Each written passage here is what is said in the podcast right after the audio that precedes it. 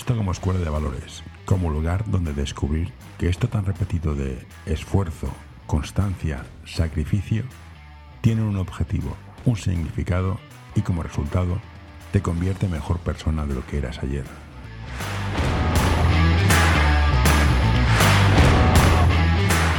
Hola, tenemos hoy con nosotros a Ramón Jordana. Usualmente os introduciría, pero me he mirado su perfil en internet, me ha dado un parraque. Entonces, casi mejor que se presente él, que sabe más quién es el mismo que yo. Y empecemos esto, que estoy muy agradecido de tenerle aquí con nosotros. Ya veréis que sabe, ha visto mucho, conoce mucho y siempre tendrá algo que decir interesante más allá de lo que yo puedo opinar o dejar de opinar. Hola Ramón, gracias por estar aquí. No, no, nada, de nada, hombre. Un placer. Lo primero es, yo sé que los jugadores juegan a básquet y en algún momento de su, vida piensan que no van a jugar en la NBA. Cuando tú empezaste como entrenador, ¿también pensaste que llegarías a donde has llegado? ¿O fue casi como sin querer? Digo, ostras, mira, estoy aquí en el Girona o en el siglo XXI haciendo cosas. Ayuda a mantener este podcast en anorta.com barra colaborar. No, no, no, vamos a ver, yo esto cuando doy cursos siempre a chavales que empiezan, primero los niveles más bajos, siempre les digo lo mismo, ¿no? O sea, en la vida no te puedes plantear que vas a llegar a la élite, ¿no? Lo que sí tienes que estar preparado, por si tienes la suerte de que te aparezca la oportunidad. Ahí está la diferencia, ¿no? O sea, yo, eh, como todo el mundo, empecé, claro, estoy hablando de la prehistoria, ¿no? Ya, o sea, empecé a entrenar en el pueblo, con gente del pueblo y, y bueno, pues eh, de pronto me di cuenta de que me apasionaba eh, esta relación con, con, los jóvenes y tal y cual y, bueno, me entregué y luego pues casualmente, mm, bueno, después de varios años de trabajar, también era más fácil, ¿eh? porque entonces los chavales no tenían tantas cosas en la cabeza, mm. ¿sabes? De, hecho, nosotros entrenábamos todos los días, o sea que todos los días de la semana con niños pequeños, ¿no? Y como consecuencia de ese trabajo, no de la calidad como entrenadores, como consecuencia de este trabajo, pues de pronto un año fuimos eh, con el equipo del pueblo a un campeonato de España y le dimos la paliza a todo el mundo, ¿no? Y casualmente eh, en ese momento estaba el presidente del comité técnico de la Federación Catalana eh, viendo jugar al equipo y se coincidió con que el responsable de las selecciones catalanas eh, dejaba el trabajo y propuso a la gente de Barcelona, no tenía ni idea de quién era, nombrarme responsable de las selecciones. Y así empezó un poco la, la salida de, del pueblo, aunque continuaba compaginando, lógicamente, porque mm. yo ahí como seleccionador no cobraba nada hasta que de pronto, pues también por circunstancias, me dicen, oye, necesitamos que seas el director técnico de la Federación Catalana, ¿no? Y entonces ya digo, bueno, pues esto habrá que hablar de dinero porque mm. no puedo estar, hacer dos cosas, irme 100 kilómetros arriba y 100 kilómetros abajo cada día.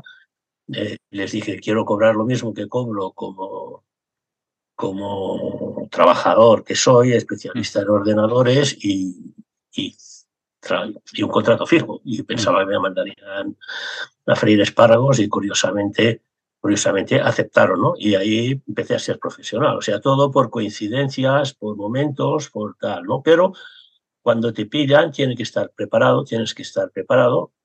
Y luego otro secreto clarísimo es que tienes que seguir preparándote el resto de tu vida, ¿no? Yo, aunque ahora ya prácticamente estoy casi jubilado eh, sigo eh, aprendiendo y estudiando cada día, ¿no?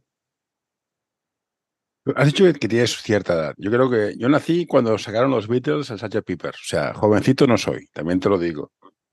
Y hay una cosa que me ha gustado mucho, que tú tenías tu equipo del pueblo, que jugabas y llegaste al, al campeonato de España. Y esto es muy de abuelo. Yo me acuerdo de un equipo de mi barrio que también jugó, ganaba el Barça y un equipo de colegio y jugó un campeonato de España.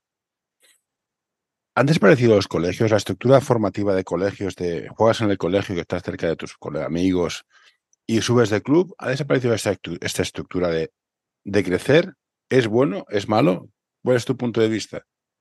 Bueno, absolutamente han desaparecido, ¿no? Yo recuerdo en, mis, eh, los inicios, cuando jugábamos, estaba hablando de, minis y gente jovencita, ¿eh? Mm. La mayoría de los partidos los jugábamos contra los grandes colegios, ¿no? La Salle, en fin, colegios eh, con muchos, ¿eh? y eso era nuestro campeonato reducido. Luego, si ganabas aquí, ibas tal, ibas subiendo, pero en nuestro día a día era jugar contra colegios. Eh, ¿Qué pasa? Bueno, pues que aparecieron los clubs, empezaron a, acumular gente, sustituyeron los colegios y tal y cual. Yo soy de los que creo que cuando acumulas en un solo sitio varias cosas, acabas perdiendo número, ¿no?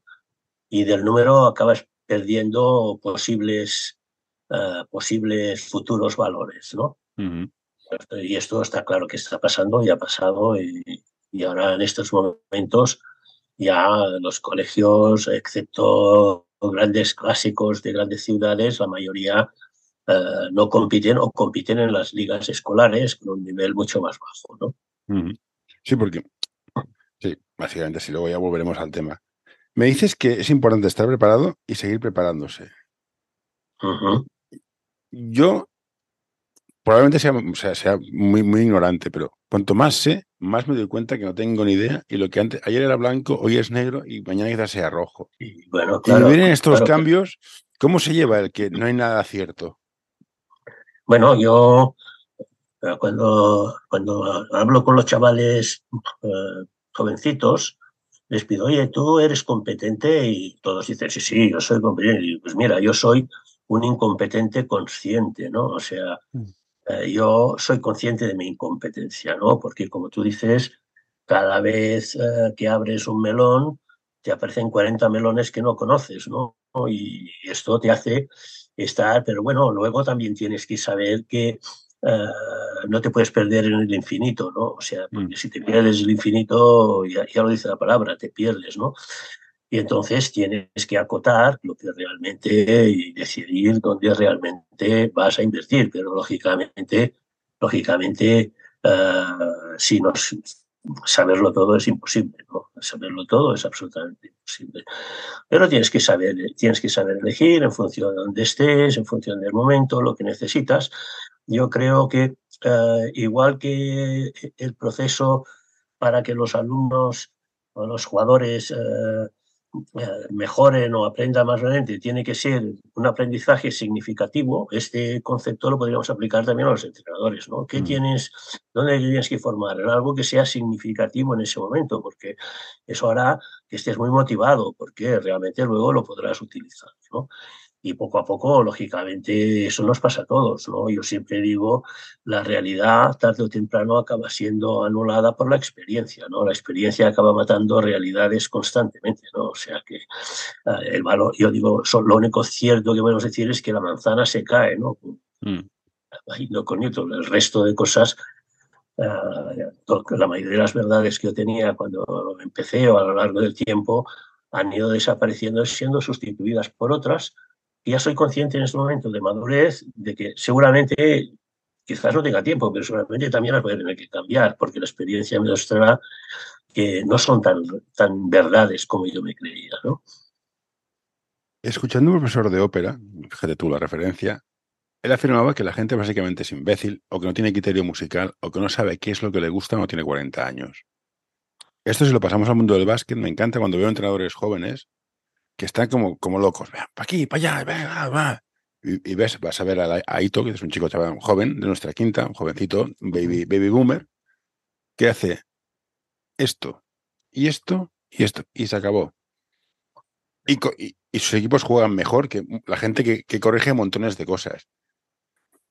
¿Cómo consigues destilar lo esencial para maximizar el tiempo de un entreno? Ya, claro, claro. Bueno, este, este es el secreto, ¿no? Este es uno de los grandes secretos. Mira, ah, en charlas con entrenadores eh, emergentes, digamos, de alguna manera, Fabián Tellez y gente así, ¿no? Que están ahora, digamos, en su momento de su vida, y, hablo ya de hablar con ellos hace unos años, ¿no? Pues les decía, bueno, ahora estás estructurando, ¿no? Te estás estructurando tu mente, estás estructurando el juego, lo estás estructurando todo, ¿no? Bueno, mm, piensa que llegará un momento en que vas a tener que desestructurarlo todo para llegar a la esencia, ¿no? y entonces eh, lo harás todo mucho más sencillo, ¿no? Pero primero tienes que hacer el, proceso de estructuración mm, mental de todo el conocimiento, de todo, para luego destrozar esta estructuración para quedarte con la esencia, ¿no? Mm. Y entonces, eh, eso es lo realmente difícil. Ahí es cuando tú llegas a entender el juego y llegas a tener claro cuáles son los códigos realmente importantes que tienes que utilizar y el resto digamos que son suplementarios. ¿no? Y si pusiéramos un símil de que un entrenador es como un cocinero, ¿hay épocas que hay mejores productos que otros y por eso se lleva un estilo de básquet o son modas? No, esto es moda, esto está, esto está clarísimo, ¿no? O sea, ah, el baloncesto, el baloncesto es un juego, ¿no? Es un juego en el que hay unos chavales que están en la cancha y que toman decisiones, ¿no? Y, algo, y, alguien, que intenta, y alguien que intenta ordenarles, ¿no? Ordenarles un poco, ¿no? Entonces, pues, ah, yo me acuerdo perfectamente cuando Obradovich, ¿no? Obradovich en el Madrid eh, sacó cuernos, ¿no? O sea, sacó cuernos, ¿no? Mm. Nadie lo había visto, esto fue una locura, claro. Los primeros partidos destrozaban porque la gente era un concepto nuevo y tal y cual, ¿no?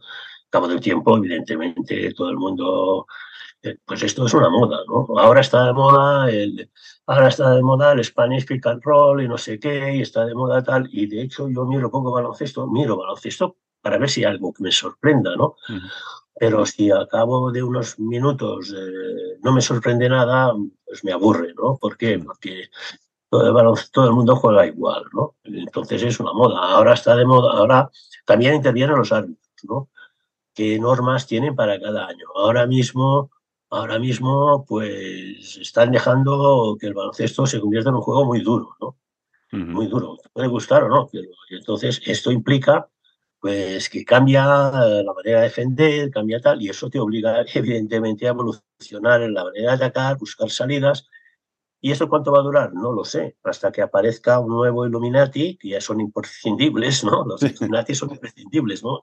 que con el Illuminati y, y plantee algo que la gente se sorprenda, ¿no? Y diga, ¡oh! Y entonces, pues evolucionaremos, ¿no? Hombre, pero está claro, si tú miras, yo a veces he tenido la suerte de mirar eh, eh, en Barcelona el año, no, ni sé qué año era, eh, cuando se quedaron subcampeones de Europa Nino Buscató y toda esta gente, ¿no? Eh, mm. de Sports de Barcelona. Los 70 era por ahí, sí. Sí, sí, y ves, y ves ese partido y ves el baloncesto ahora dices, Dios mío, esta gente no pasaban de medio campo con el baloncesto que hay ahora. O sea, no les dejaban ni, ni, ni pasar la línea medio campo. O sea, botaban hacia la izquierda con la derecha, las defensas daban dos metros, en fin, era, era otra película, ¿no? Entonces, bueno, pues se va produciendo la, evolución, cada vez hay más medios, preparadores físicos, gente experta que ayuda a mejorar, tal, o sea, no tiene nada que ver, o sea, y, está, y esto es evolución, ¿no? Y la evolución, dentro de la evolución están las modas, ¿no? Y como la gente eh, copia, ¿no? Pues ahí está, esa moda se queda, se instaura, y, el peligro está en que esa moda que se copia de los equipos de arriba se traslade a los equipos de abajo, ¿sabes? Porque los equipos de abajo sí tienen que empezar, tienen que empezar siempre por lo mismo. O sea, ha evolucionado el juego, ha evolucionado también la formación, sí, evidentemente, porque ahora cuando yo empecé, que no había nada, nosotros mirábamos con un entrenador que luego fue mediante las selecciones y tal, pero que luego lo dejó porque él solo quería entrenar niños pequeños. Ah, mirábamos la NBA y mm. lo grabábamos en cintas Betamax, que ahora mismo hablas de Betamax y la gente no mm. sabe ni de lo que estás hablando. Y entonces copiábamos los gestos técnicos, nos pasábamos horas, quemábamos ojos copiando los gestos técnicos, porque era la única fuente de alimentación que teníamos. No había clinics, no había libros, no había internet, por supuesto, no había nada. Entonces, nosotros dedicábamos una gran parte del tiempo a lo que sería el concepto técnico individual, la tecnificación dura, dura y dura. Luego, evidentemente, he evolucionado mucho en esto y entiendo que hay que sincronizar el aprendizaje del juego con la técnica necesaria para tirar adelante ese aprendizaje. No hace falta convertir al jugador en un bicho de laboratorio en el que primero le enseñas todos los gestos técnicos antes antes de que sepa para qué sirven, ¿no? Sino que hay que ir coordinando. Esta es la evolución. pero yo empecé siendo un, una rata de laboratorio, ¿no? O sea, las jugadoras entrenaban técnica individual mm, el 90% del tiempo, ¿por qué? Era lo único que sabíamos, ¿no? Luego, pues mira, hacíamos cuatro cosas que veíamos en la tele o de, Madrid, yo qué sé, cuatro, cosas, pero la base del juego eh, nosotros ganábamos porque nuestras jugadoras eran mejores, ¿no? O sea, claro, yo siempre también digo, lo mejor que le puede pasar a un, entrenador de formación es que el otro entrenador o la gente de público diga, jo, yo es que con estas jugadoras o con estos jugadores también ganaba. Claro, este es el mejor elogio. El mejor elogio que le pueden hacer, porque los, jugadores los has construido tú, ¿no? O sea que los has estado trabajando con ellos tú. Y, pero sí, evidentemente, evidentemente, yo creo, yo creo firmemente en la moda, ¿no? De hecho, yo voy siempre contra la moda y me gusta.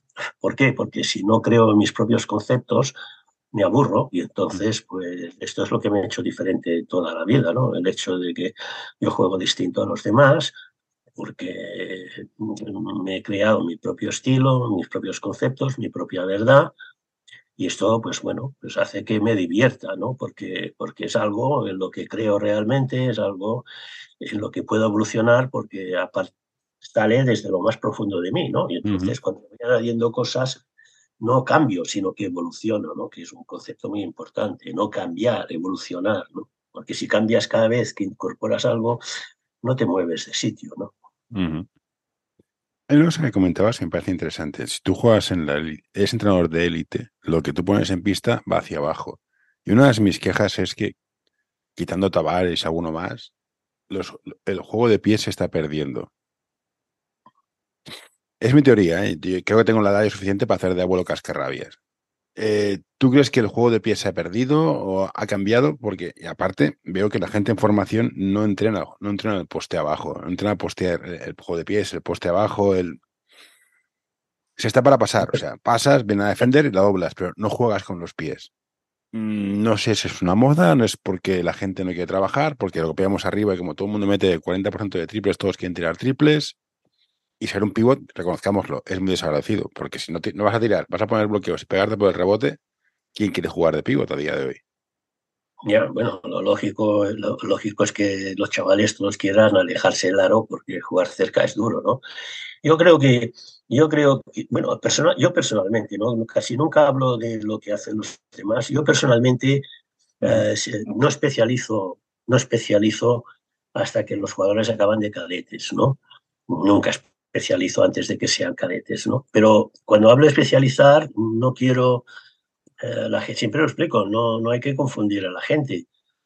Eh, eh, porque la gente cuando hablas de especializar es, entiendes poner a alguien en el poste bajo, ¿no? Yo digo, no, no, también es especializar poner a alguien siempre fuera, ¿no? Mm. Porque lo estás especializando fuera. Entonces yo, mi manía es, mi manía es todo el mundo recibe, eh, pasa por el poste bajo, ¿no? De hecho, cuando, cuando yo eh, ayudo a alguien o tal, o, hablo de minibásquet, siempre digo, ¿cuál es tu primer 3 contra 3 que tú juegas? Y todo el mundo habla del típico 3 contra 3, eh, tres jugadores exteriores, paso y corto y tal, ¿no? Mm.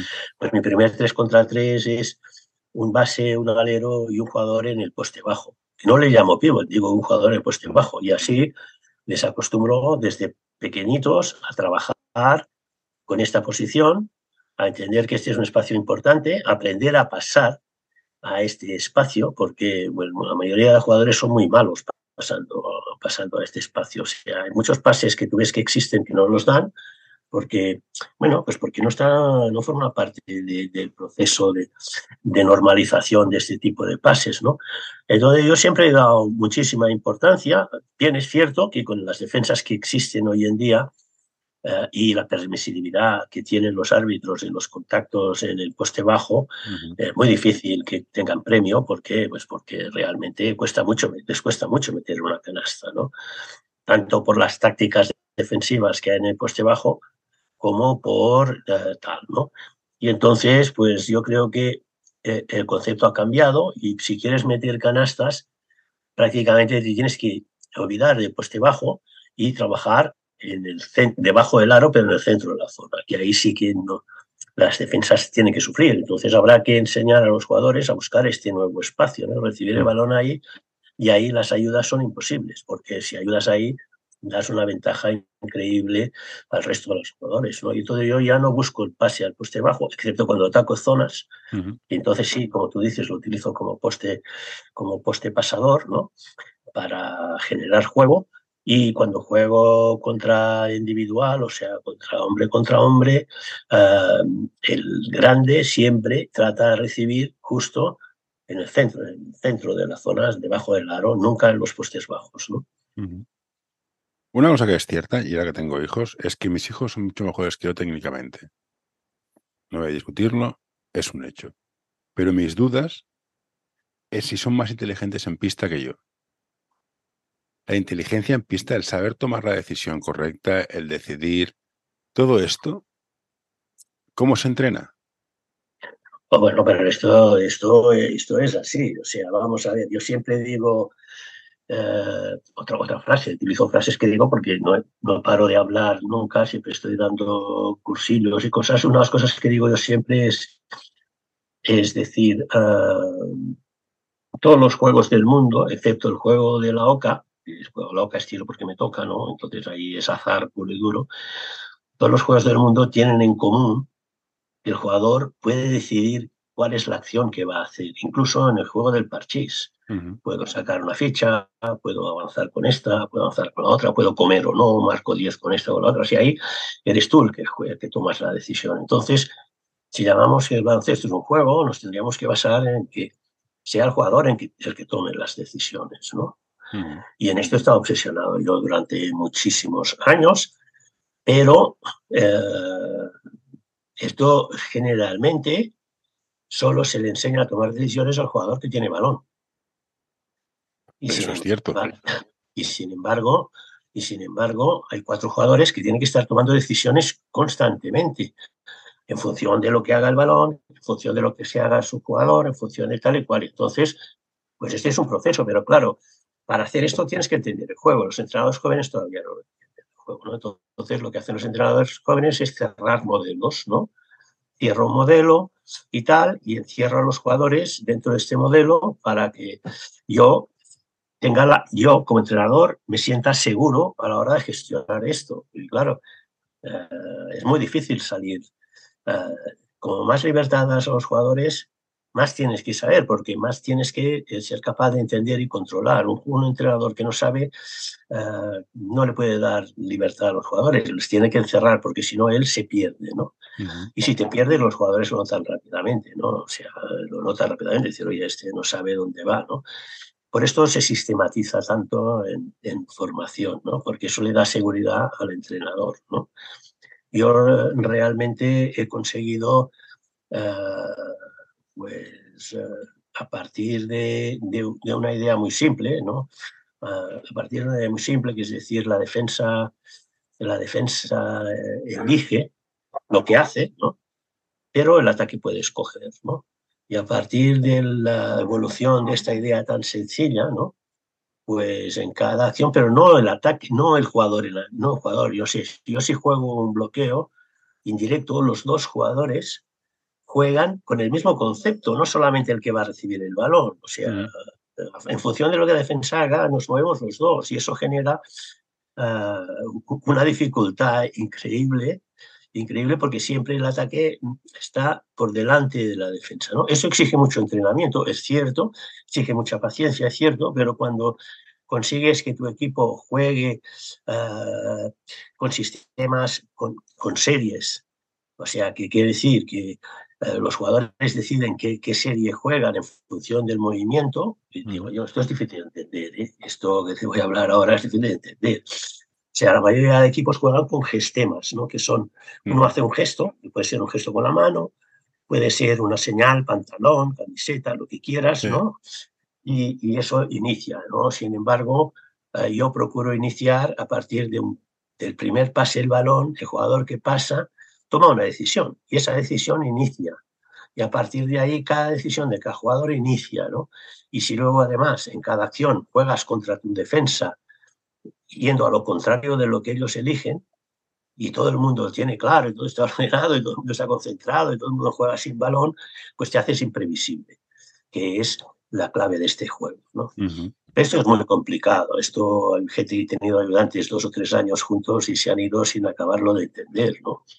¿Por qué? Porque es difícil de explicar, lo tienes en la cabeza y porque lo vas creando, lo vas creando junto con los jugadores. ¿no? O sea, está claro que tú no le puedes pedir a un jugador que vaya más allá de donde realmente puede o quiera ir. ¿no? Entonces, uh, tú te das cuenta cuando ya, sobre todo profesionales, te das cuenta cuando tienes que, frear, que frenar la explosión creativa cuando ves que los jugadores empiezan a perder, porque ese es su límite, ¿no? Entonces, pues ahí dices, bueno, pues con este grupo hasta ahí, porque evidentemente cada grupo es distinto, ¿no? Hay una parte que me interesa mucho, que has dicho, los entrenadores no saben, por eso restringen o constriñen la creatividad del jugador. Y aparte, hay una leyenda escrita que dice que los entrenadores tienen siempre, son los más miedosos a la hora, de plantar o dejar libertad al jugador.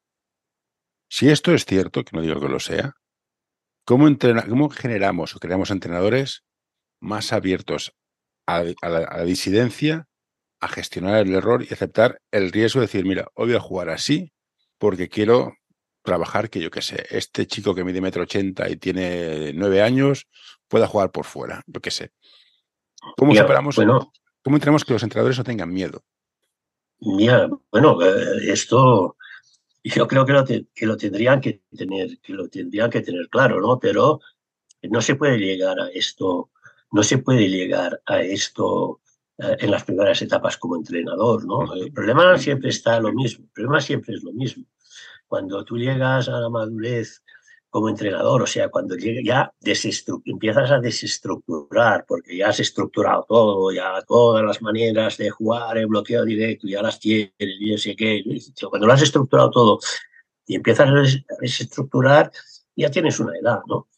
y, generalmente donde tendrían que estar sería eh, trabajando con la gente a la que hay que darle la libertad. Sin embargo, con esta gente siempre trabaja gente muy joven, por lo tanto, y como gente joven solo tienen, tienen pocos conocimientos y, todavía menos experiencia, con lo cual eh, no se les puede pedir que sean atrevidos, ni eso porque ni lo saben cómo pueden ser, ¿no? o sea, desconocen las posibilidades de lo que pueden hacer. Pero ese es el pez que se muerde la cola del que hablamos como toda la vida, ¿no? ¿Por qué los entrenadores eh, con experiencia no están realmente haciendo ese trabajo que les podría trasladar a los jugadores esa capacidad de jugar, de crear, de libertad y tal, porque ya tienen el conocimiento suficiente y no le van a tener miedo a enfrentarse a esa, a esa situación, ¿por qué no, no pagan no pagan nada? ¿no? no, eso es un debate que yo no sé. Tengo ideas, pero un entrenador no cobra lo que debe, sobre todo en formación, ¿eh? No, no, no se le paga. Ya está. Es así. Se le paga fatal. ¿Te has cortado? Sí, sí, perdona. Eh, es, esto es un debate que he tenido con. Ya llevo cuatro años. Entrenar formación, a pesar de ser lo más importante, lo más importante no está pagado. Y a partir de aquí es una verdad inherente que hay gente que dice, mira, pues, pues gratis no trabajo, que me parece muy bien, porque esto es un trabajo de educar gente, educar niños, que debe ser la cosa más importante que hay. Es un debate complicado claro, claro, pero esto, esto no va a tener, eh, no, no, es muy difícil que tenga, que tenga solución, ¿no? Porque no, no, déjame ser abuelo. déjame ser abuelo cascarrabias. Tiene solución.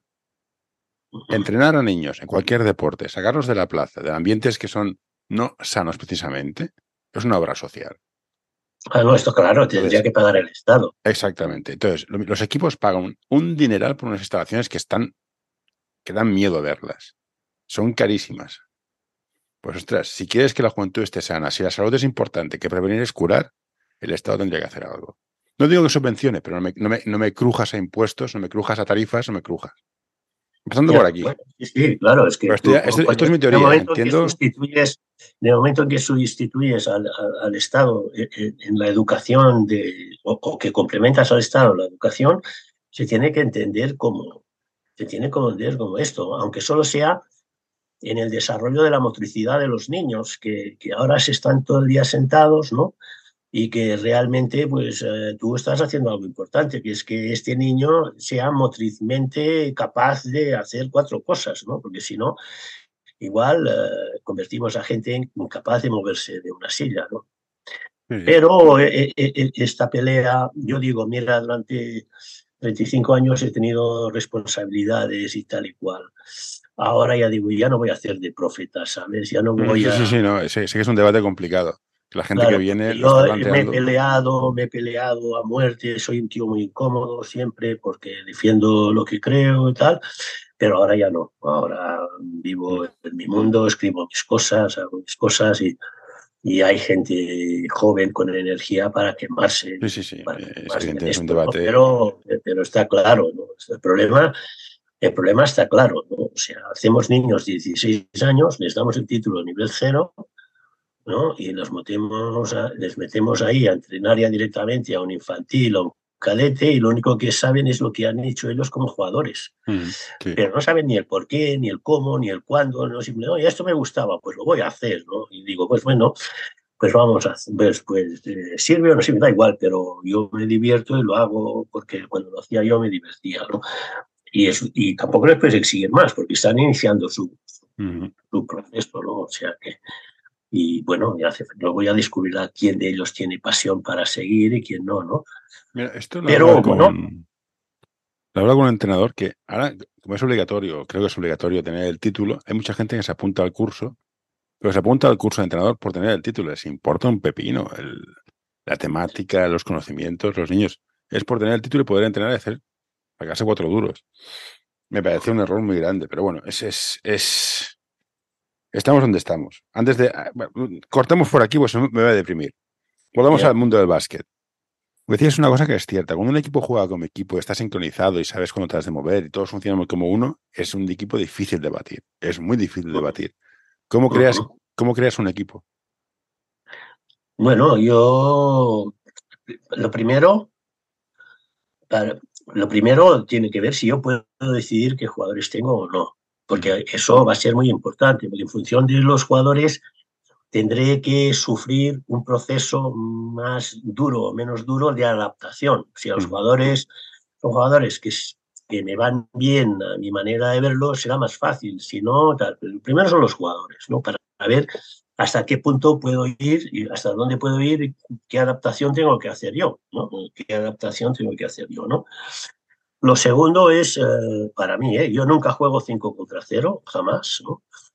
Jamás el 5 contra 0, se 5 contra 5 se construye a partir de piezas sueltas y entonces voy construyendo piezas, ¿no? Voy construyendo piezas y sobre todo con, con un principio muy sencillo, que el jugador forma parte de este proceso, no soy yo. Entonces, tú vas construyendo piezas, construyes un 3x3 y tal, y entonces, pues el jugador te va a mandar, si tú, si tú quieres escuchar, no hace falta ni que hable el jugador, ¿no? No hace falta las grandes charlas de dime tú qué sientes y tal, ya lo notas, ¿no? Si quieres escuchar al jugador mientras le estás entrenando, te vas dando cuenta de si el jugador se siente es cómodo o se siente incómodo, ¿no? Y si el jugador te dice y te manifiesta que se siente incómodo, tienes que tomar dos decisiones. Lo que hace es, lo que le pido es imprescindible porque si es imprescindible lo voy a tener que coger y llevármelo aparte y trabajar con él para que se sienta cómodo o lo puedo mover de manera que él se sienta cómodo. Entonces voy, voy pegando piezas, ¿no? ¿Entiendes? O sea, voy pegando piezas donde eh, de cada pieza el jugador se sabe todas las soluciones, ¿no? O sea, antes de pasar a la siguiente pieza, primero hemos analizado todas las opciones, dejándole que él decida en cada momento si salgo por arriba, si salgo por abajo en función de esto, eh, en fin, todas las opciones posibles de cada elemento. Una vez lo tengo cerrado, construyo el siguiente y lo pego. ¿Entiendes? O sea, y los engancho. Y primero empiezo trabajando todo un lado, porque al final, en baloncesto, no hay millones de opciones. La gente dice, el baloncesto es infinito. No es cierto. Los patrones tácticos sencillos son limitados. O sea, tenemos uno contra uno, bueno, esto es el rollo de todo el mundo, ¿no? Y luego tienes tres en un lado y dos en el otro. Y a partir de ahí, montatelo. ¿Qué pueden hacer tres jugadores en un lado? Pues pueden hacer una serie de cosas, ¿no? Pueden, con lógica, ¿no? Con la cierta, no, no privándolos de nada, pero sino que haya una cierta lógica, que se mantengan las distancias, que se respeten los espacios, que no se entorpezcan uno otro. Entonces tú montas tus películas ahí, pues, perfecto. Y luego tienes del otro lado el 2x2, que si juegas en el lado de 3, pero lógicamente el 2x2 tiene que estar moviéndose para castigar las ayudas, nada más. O sea, castigar las ayudas, o sea, jugar sin el balón, ¿eh? jugar sin el balón, tomar decisiones castigando las ayudas. Y tú estableces cuáles son muy sencillas, porque yo creo que como menos instrucciones das, más contento está el jugador. O sea, cuanto menos ISIS pones, más feliz es el jugador. ¿no? Y si esto, esto, no, no, siempre el concepto claro. ¿no? Y a partir de ahí, una vez tienes construido esto, los pegas, ¿cómo? Pues coño, si el balón por, la inercia del movimiento conecta con el otro lado, tienes que buscar una manera de conectar, ¿no? Y ya está, ya tienes construido el juego. Pues no has construido un juego, has construido un juego que ellos conocen, conocen y entienden porque lo han trabajado parcela a parcela, trocito a trocito, con lo cual dominan perfectamente y son conscientes perfectamente del juego. ¿Cuántas cosas tienes que hacer? Yo soy partidario de hacer menos cosas y hacerlas bien que muchas cosas y hacerlas mal. ¿no? Entonces, yo el, año que estuve en Gerona, que ganamos la liga, ah, este año solo tenemos un sistema, solo teníamos una idea de juego, una idea de juego, una. Pero que era, era absolutamente impredecible. ¿Por qué? Porque las decisiones que se tomaban dependían, eran, cambiaban constantemente la estructura del juego, en función de lo que cada jugador decía, oye, ahora se ha construido este triángulo, oye, ahora no sé qué, esta se ha cortado y se ha ido al lado contrario. Entonces nos quedamos en el lado de dos, no en el lado de tres. Se, ha, se ha cortado, pero se ha quedado en el poste bajo. Y esto hacía pues, que la defensa no podía establecer pautas uh, fijas. ¿Por qué? Pues porque el juego era, o sea, lo, lo, lo montaban los jugadores, ¿no? Y esto, pues eh, a mí me gusta jugar así, porque me divierto haciéndolo, me divierto construyéndolo, ¿no?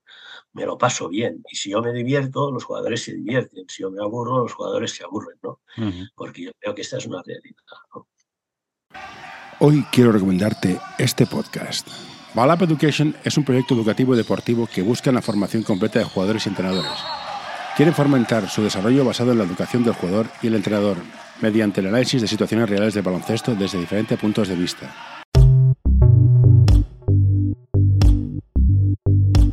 L'Associació Catalana d'Entrenadors i Entrenadores de Bàsquet dona suport a iniciatives que, com aquest podcast, treballen per millorar la formació, suport, acompanyament i promoció dels entrenadors i entrenadores de bàsquet. Vine a conèixer-nos a acep.es. Som com tu.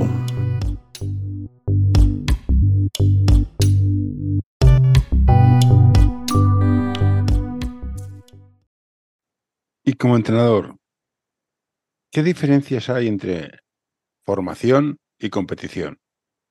¿Y qué ha de escoger un entrenador para, para crecer? ¿Es mejor ir a un sitio, ir al otro, los dos? ¿Es lo mismo un equipo de nivel C que un equipo de preferente? Mira, Hora de entrenar, ¿eh? Información. Ya. Bueno, esto depende del momento, ¿no? Otra anécdota, pues yo te cuento las cosas que cuento, porque las tengo que contar, estas preguntas aparecen frecuentemente. Cuando yo empecé mis vivencias universitarias, hippies y tal, todo lo que volví al pueblo con mis pelos largos y todo mi, imagen y tal, pues digo, oye, mis amigos estaban entrenando baloncesto, ¿no? Y digo, fui a verlo y tal, y digo, ostras, pues me voy a meter, ¿no? No tenía ni idea, me voy a meter ahí. Y en principio no se fiaban de mí, me decían, joder, este tío hippie y tal, ¿no? Que, pintas y estas cosas, ¿no? Y al final aceptaron y me dieron un grupo de, nivel cero, o sea, un, grupito de chicas que nadie las quería porque tenían problemas, realmente tenían problemas, ¿no? O sea, tenían problemas, eh, tenía una que no pasaba medio campo con el balón, aunque estuviera sola, ¿no? O sea, como si hubiera un campo magnético que le mm. limitaba, entonces lo pasaba y luego pasaba ella, ¿no? No sé, es que tenía miedo a la proximidad de la... Y, y eso es el mejor favor que me han hecho en mi vida como entrenador. A lo mejor ahora no sería ese entrenador. ¿Por qué? Porque podía hacer lo que me diera la gana, porque ellas me querían un montón, porque era el único tío que en toda su vida les había hecho caso como entrenador. ¿Entiendes la situación? Claro, y ellas estaban analicismo, un tío que viene todos los entrenos, que está, que se preocupa, que prepara cosas, que tal, que no sabes igual, que, me, que si me equivocaba constantemente, no pasa nada, porque ellos estaba igual.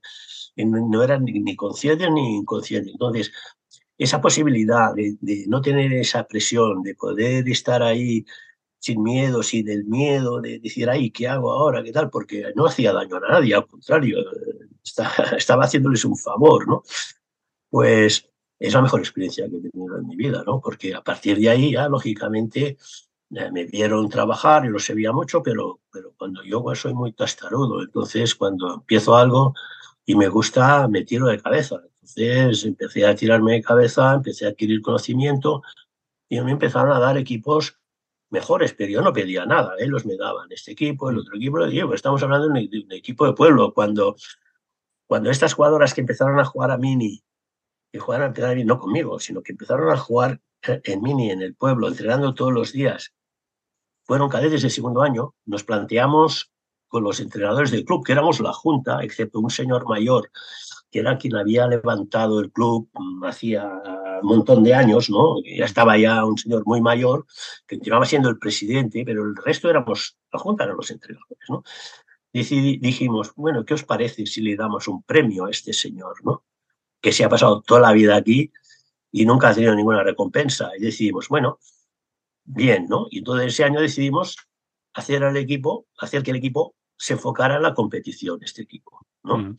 Y lógicamente no perdió ningún partido, las jugadoras eran mejores, y en la carrera de España tampoco perdió ningún partido. Y jugamos contra los mejores, a Gran Canaria, Tintoretto de aquella época, en fin, todos los que te puedas imaginar. Y, y, pero lo hicimos para, para que ese señor, por una vez en su vida, ¿no? tuviera esa sensación de decir, ostras, el baloncesto me ha devuelto un momento increíble de felicidad. Entonces, para mí esto es eh, competir. Bueno, es que hay que enseñar a competir también. Claro, o sea, el jugador tiene que aprender, pero más que nada a competir contra los demás, a competir contra él mismo yo siempre digo, en, el trabajo que hacemos en el día a día, aquí no competís contra vuestras compañeras de equipo, competís contra vosotras mismas. O sea, aquí se trata de que tú compitas contra tus debilidades y mejores y tal y cual. Y aunque le ganes siempre a la otra, porque la otra es más floja, no compites contra ella, compites contra ti mismo para hacerlo más rápido y tal y cual. Y a partir de ese concepto de competir contra ti mismo se crea la autoexigencia, ¿no? Y la autoexigencia ya te vale para competir, ¿no? Ya te, el concepto de competición como competición reglada, con títulos y esto, eh, si tú no ganas, como tú no te planteas el objetivo de ganar, sino ganar sería la consecuencia del trabajo que haces, ¿no? Eso sería para mí esta tendría que ser la mentalidad de un entrenador de formación. Yo no entreno para ganar. Ganar no es el objetivo. Ganar tiene que ser la consecuencia del trabajo que hacemos para hacer mejores a las jugadoras. ¿no? Y otra vez sale el abuelo que soy. La generación que viene me da la sensación de que son muy indolentes, el concepto de esfuerzo no va con ellos, o me sale la primera o me quejo. ¿Esto te ha pasado a ti? ¿Lo has vivido? Y si lo has vivido, ¿has podido solucionarlo? ¿Y cómo? Bueno, a ver, esto, esto, esto es evidente, ¿no? O sea, eh, lógicamente, a medida que van pasando los años, eh, la mentalidad del jugador es, es distinta.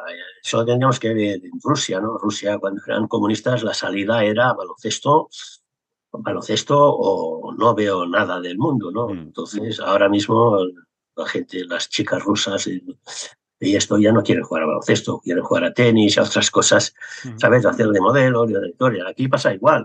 Yo recuerdo a mis primeras generaciones, era gente mucho más dura en estos aspectos, ¿no? ¿Por qué? Porque su vida era, su vida era más dura en general y tenía muchas menos oportunidades.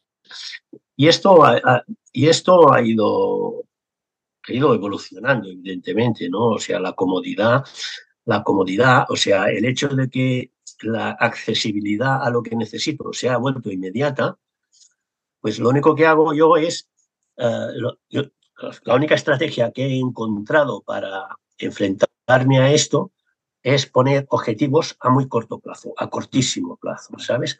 De manera que el, jugador, o sea, si tú le pones una, un, un, palo delante y una zanahoria a un burro, el burro caminará para intentar comerse la zanahoria, ¿no? Pero al cabo de un rato, cuando vea que no se come la zanahoria, ¿qué va a? Se va a parar, ¿no? Sin embargo, si le dejas que de vez en cuando se coma la zanahoria, cuando le pongas otra, va a seguir andando. Y un poco es esto, ¿no? Como ellos, esa sensación de decir, uff, ¿no? Es muy importante.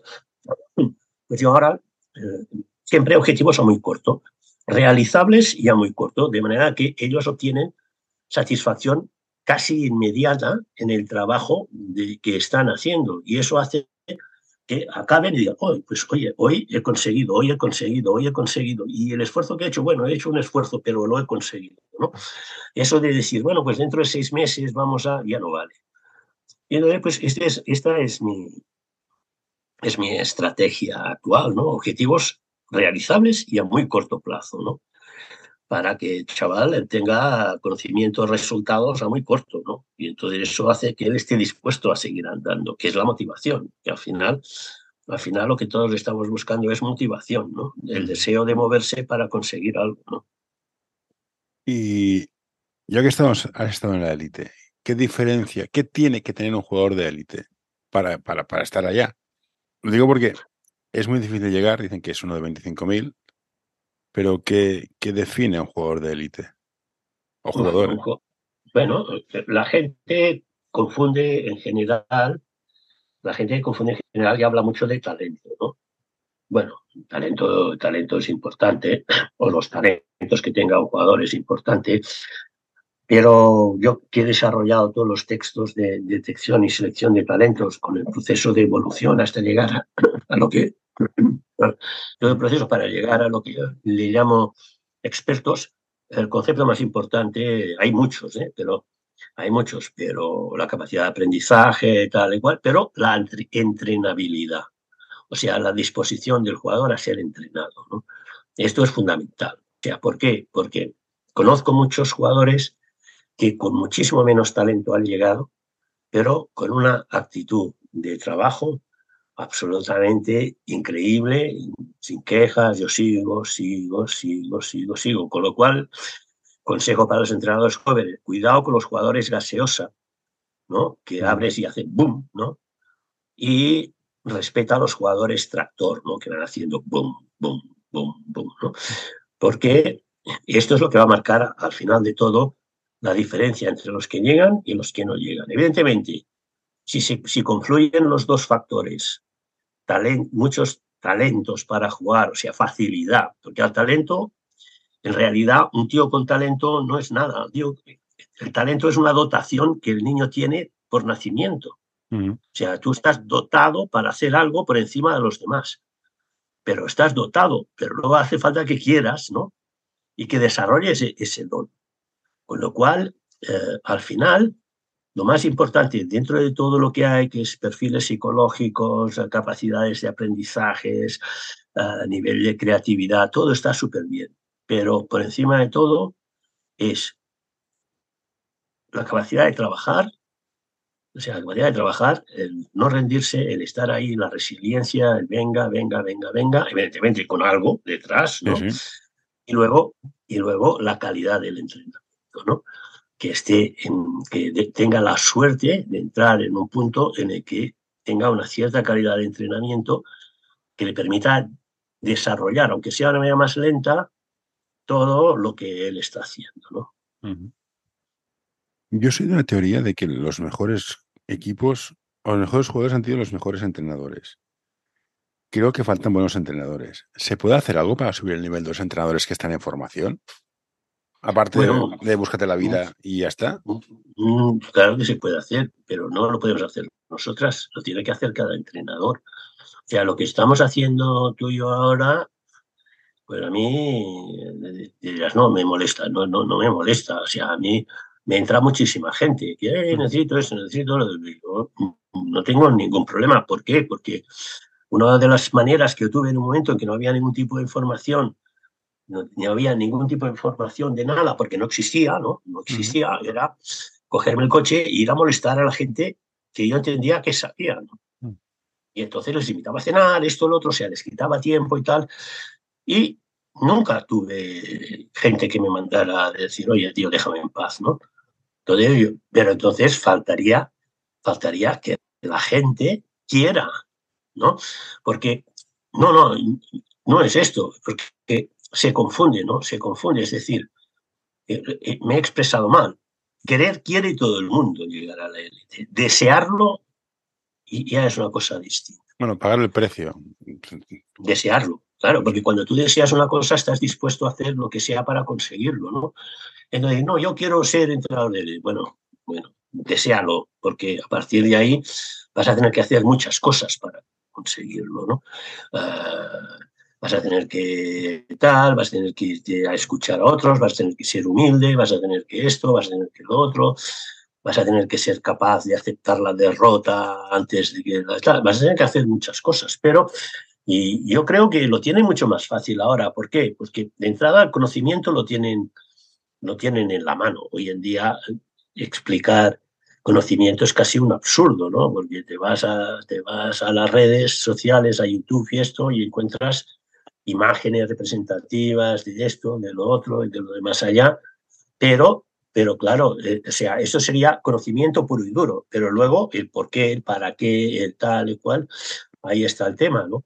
Ahí está el tema, con lo cual esto, pues hay que buscar, hay que desearlo, hay que buscarlo, hay que hacer pasos, hay que moverse, hay que coger el coche e ir a buscar donde tú creas que, eh, yo mientras estaba en el centro, que estuve 25 años, nosotros siempre teníamos lleno de gente que venía y que pedía que puedo venir y tanto que puedes venir, ¿no? Mm. Y venían los estudiantes de INEF y venía gente y se sentaba ahí y veía nuestro método de trabajo y veía cómo trabajábamos, veía cómo corregíamos y esa gente, pues, mm, bueno, tenían ese, vivían esa oportunidad.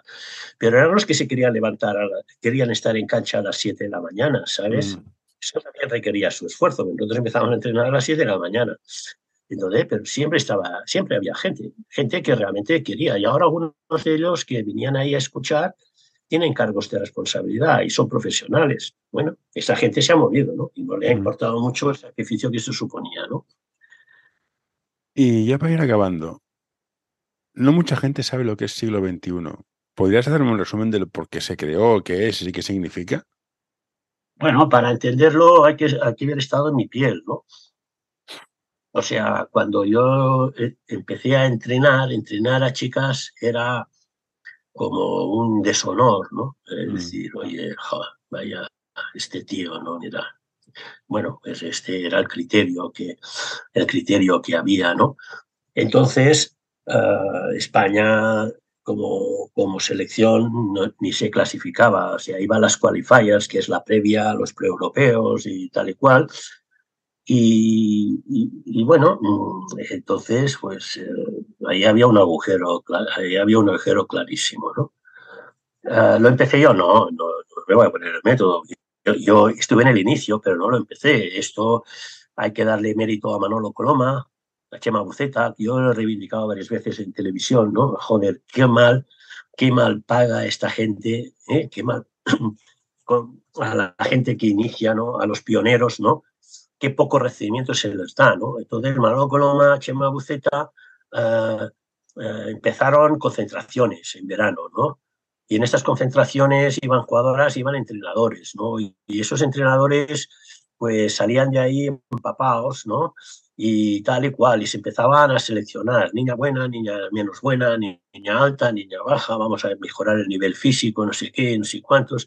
Y ahí estabas todo el verano metido, ¿no?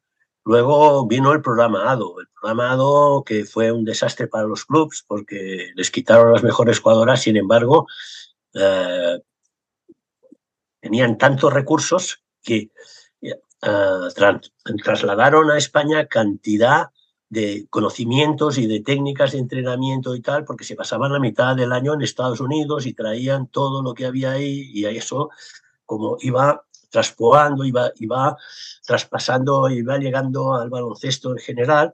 Y este fue el primer paso de, de la, evolución. ¿no? Luego mm, alguien dijo, pues oye, podríamos crear, dar un paso más, ¿no? de toda esa gente que tenemos en las concentraciones, que uno es de un pueblo de Asturias, el otro es de no sé dónde, el otro de no sé dónde, que no va a tener ninguna opción de desarrollarse, buscarle un entorno donde pudieran crecer, ¿no? Y entonces, eh, lo primero que he hizo fue buscar, claro, pero esto es complicado porque son niñas de 13 años, ¿no? O sea, antes, cuando empezaba el siglo XXI eran mayores, ¿no? Eran 15 así, ¿no? ¿Y cuál es la solución? Bueno, pues el seleccionador femenino en esa época, el seleccionador junior femenino en esa época era Francesc de Puig, no sé si lo conoces, mm. ha sido director del CAR, ahora es miembro de la Junta Directiva de la Federación. Eh, entonces era el entrenador avanzado que había aquí en Cataluña, ¿no? que estaba en Manresa, ¿no? en la escuela Joviat, ¿no? que era una escuela con internado. Y entonces, pues, ah, pues mira, el seleccionador eh, forma parte de esta escuela, su mujer es una de las del patronato, pues ya tenemos, ¿no? Escuela, eh, internado, canchas de baloncesto, el entrenador, buscamos unos preparadores físicos y tal y cual, ya tenemos montada la estructura, ¿no? Y ahí se montó Manresa, ¿no? Y a cabo de un par de años se pasó a, a Esplugas, que es cuando entro, Esplugas de Llobregat, que es cuando entro yo, ¿no? Y ahí ya se da un cambio, un cambio importante, ¿no? Porque, bueno, pues porque ya se hacen los dos ciclos de dos años cada uno, cuatro jugadoras, y entonces el motivo, ¿cuál era? El motivo era eh, hacer evolucionar esto, ¿no? Hacer evolucionar esto. Y, y nos costó unos años, pero ya empezamos a competir, a cambiar el chip, a competir a nivel tal, estas jugadoras empezaron a saltar a los equipos, ¿no? Es que aunque no lo parezca, el baloncesto histórico español está lleno de jugadoras del siglo XXI, los equipos profesionales, ¿no? Está lleno, lleno, ¿no? Y entonces, pues, eh, no solamente subieron el nivel de las selecciones, y, sino que también subió el nivel de los clubes a través de las jugadoras que iban saliendo, el nivel de los entrenadores que se dedicaban a femenino, yo automáticamente, además de director, de, director del centro, eh, pasé a ser director técnico de la Federación Catalana, luego pasé a ser director técnico del baloncesto femenino en España y resulta que había un tío que entrenaba en femenino que era el director técnico, que era el que marcaba las pautas técnicas tanto al masculino como al femenino. Y ahí empieza a cambiar ya el tema, decir, bueno, es un entrenador, es un entrenador, ¿no? Mm. Haga lo que haga. Y, realmente este es el motivo. Y se llamó siglo XXI porque esto empezó hace muchísimos años y, y, el concepto era preparar a la jugadora del siglo XXI, ¿no? O sea, la jugadora para el siglo que, para el siglo que viene, ¿no? ¿Qué pasa? Que el programa ha dado tantos resultados que se ha ido manteniendo, manteniendo, manteniendo, a pesar de que, a pesar de que evidentemente es un programa que siempre es discutido por mucha gente y tal y cual, ¿no? Sobre todo por los clubes grandes, ¿no?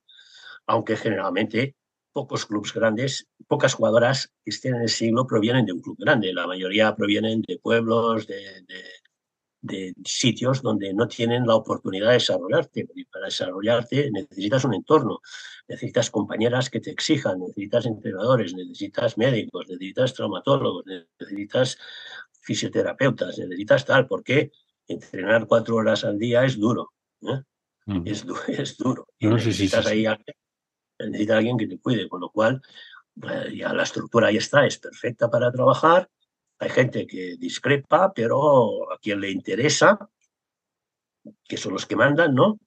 Siguen manteniéndolo abierto y creo que han renovado para cuatro años más. O sea que esto va a seguir funcionando porque además, claro, lógicamente el nivel competitivo en el que están ahora las selecciones de formación es incomparable, ¿no? O sea, es impensable hace ni tan siquiera unos años pensar que podíamos llegar a estar donde estamos ahora, ¿no? Pero en fin, eh, este es un poco, este es un poco la, historia, ¿no? Del ya, porqué del centro, ¿no? Y ya para acabar, no te quiero ahorrar más tiempo.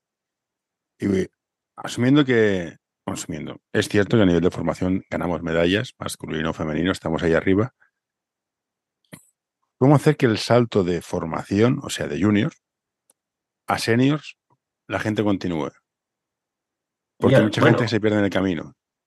Sí, bueno, se pierden el camino porque no tienen opciones, no tienen eh, objetivos atractivos que les ayuden a motivarse a seguir, a seguir andando, ¿no? Yo creo, que, yo creo que, es distinto en chicas que en chicos, ¿no? En chicas la deserción es mucho mayor, muchísimo mayor.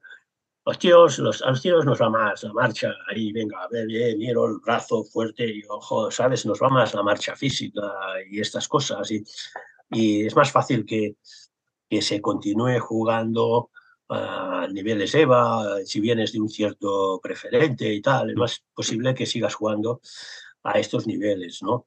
En chicas, es cierto que ahora se han creado estas competiciones, Liga Femenina 2, Liga Challenge, que tienen un cierto, tienen un cierto atractivo por la seriedad que tienen, ¿no? y eso ya permite llegar a gente. Pero es cierto que uno de los grandes problemas que tenemos con el baloncesto femenino, de hecho los anuncios que hacen por televisión lo dicen, ¿no? Una de cada no sé cuántas chicas deja el baloncesto a los 15 años, ¿no? A los 16, ¿no? Bueno, este es un problema social también, ¿no? ¿Por qué? Pues porque para ellas, eh, hemos dicho, llegar a la élite es muy difícil. Ah, el atractivo de llegar a la élite también es menor porque, bueno, las buenas, mi hija que ha sido jugadora de élite durante 19 años ha ganado dinero, pero ella ha estado en la mejor época de esto. Y ha haya ahorrado dinero y tal y cual, pero tienen que formarse, exige un esfuerzo importante. Mi hija, evidentemente, acabó su carrera y tal, pero a base de esfuerzo y tal y cual. Y muchas dicen, joder, ¿no vale la pena o no vale la pena? ¿no? En chicos es distinto, ¿no? En chicos es distinto. En chicos, yo creo que el problema de los chicos es que los cerramos antes de tiempo, ¿no? O sea, a los chicos, eh, cuando son juniors, ya son jugadores cerrados.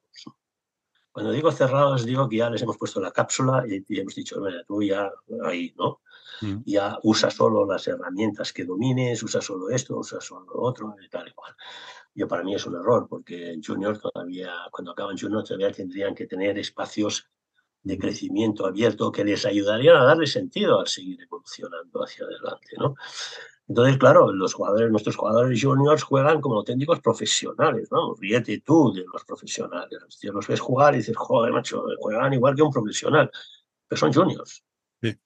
Y, entonces habría que dejarles abiertos todavía a, una posible a una posible evolución posterior que les permitiera luego llegar a tener el nivel, si siguen esforzándose, para poder competir contra los mejores. Yo creo que en Europa, y mira que tenemos jugadores de Europa en todas partes, ¿no? que no nos ganan nunca, pero sin embargo luego vienen, nos quitan los sitios, las plazas de los locales, ¿no? Hmm. O sea, en, en Juniors les ganamos, pero luego en Sub-20 les ganamos, pero luego vienen aquí, luego vienen aquí y, ellos nos cogen las plazas y los jugadores de aquí se, se quedan fuera. Yo creo que ellos no especializan tan temprano. Yo creo que ellos van un poco más despacio en el proceso evolutivo, los jugadores se van cerrando más lentamente y les dan más margen para seguir creciendo y madurando. ¿no? Y yo creo que este es uno de los problemas, de los problemas que hay. Y luego, y luego que en competición hay mucha presión, ¿no? Y los jugadores y los entrenadores no se juegan, no se juegan el pan a cambio de nada, ¿no? Y el riesgo de poner a un joven que no sea en el último minuto para hacerte el guapo, ¿no? Eh, es algo que muy pocos entrenadores asumen. ¿no? Perfecto. Y ya para finalizar, tres preguntas rápidas, que así hago ya un, un, perfil. Es, la primera es, ¿qué te hizo ser entrenador? Eh, socializar. Perfecto. Si te pudieras, pudieras, viajar en el tiempo y hablar contigo, con tu yo de hace 10 años, ¿qué consejo le darías? Con mi yo de hace 10 años. Sí le diría, relájate. Eso también me lo puedo obligar yo. Y la última, que creo que ya se la respuesta porque te la he leído, ¿qué es el éxito para un entrenador? Envíanos tus sugerencias a info.norta.com o en nuestras redes sociales. Uf, pues no lo sé. Ya no me acuerdo de lo que dije hace años. Ah. Esto lo has leído, ¿no? Sí, está por aquí. ¿Qué dije? Conseguir ser lo mejor que uno pueda llegar a ser, que me parece que es de Wooden, pero bueno, a mí, me gusta mucho esta. Sí, sí, bueno, pues yo digo siempre, ¿no? Ah, esto, y esto aplicable a todos los jugadores. Sí, sí, ¿Qué le podemos exigir a un jugador? Que sea lo, bueno que él puede llegar a ser, no más. Mm. Y yo, pues, eh, creo firmemente en esto. Entonces, ah, y cuando he dicho lo que me había dicho relajarme, porque muchas veces me he exigido ser mejor de lo que yo realmente podía llegar a ser, ¿no? Mm. Y eso te crea realmente, mm, no te ayuda a ser feliz, ¿no? Por eso, diez años atrás hubiera hecho lo mismo, pero sin imponerme la obligación de, que, de tener éxito, ¿no? Sino esperando que el éxito llegara por sí mismo. Perfecto, Ramón. Pues ahora voy a pulsar, te voy a despedir, voy a pulsar el, botón de parar de grabar, pero no te vayas porque te diré cuatro cosas y ya está. Entonces, me ha encantado conocerte. Estaría más tiempo hablando, pero entiendo que tienes una vida social y tienes, tienes cosas que hacer, pero realmente ha sido un placer conocerte. Muchas gracias. A ti, a ti por preocuparte por los que estamos ahí un poco en la sombra. ¿eh? Un placer. Muy bien, muchas gracias. ¿eh? Nos vemos. Nos vemos. ¿eh? No, no, don't you touch that. No, don't you pull that plug. No, hey, hey, nurse, nurse. All right, I'm done.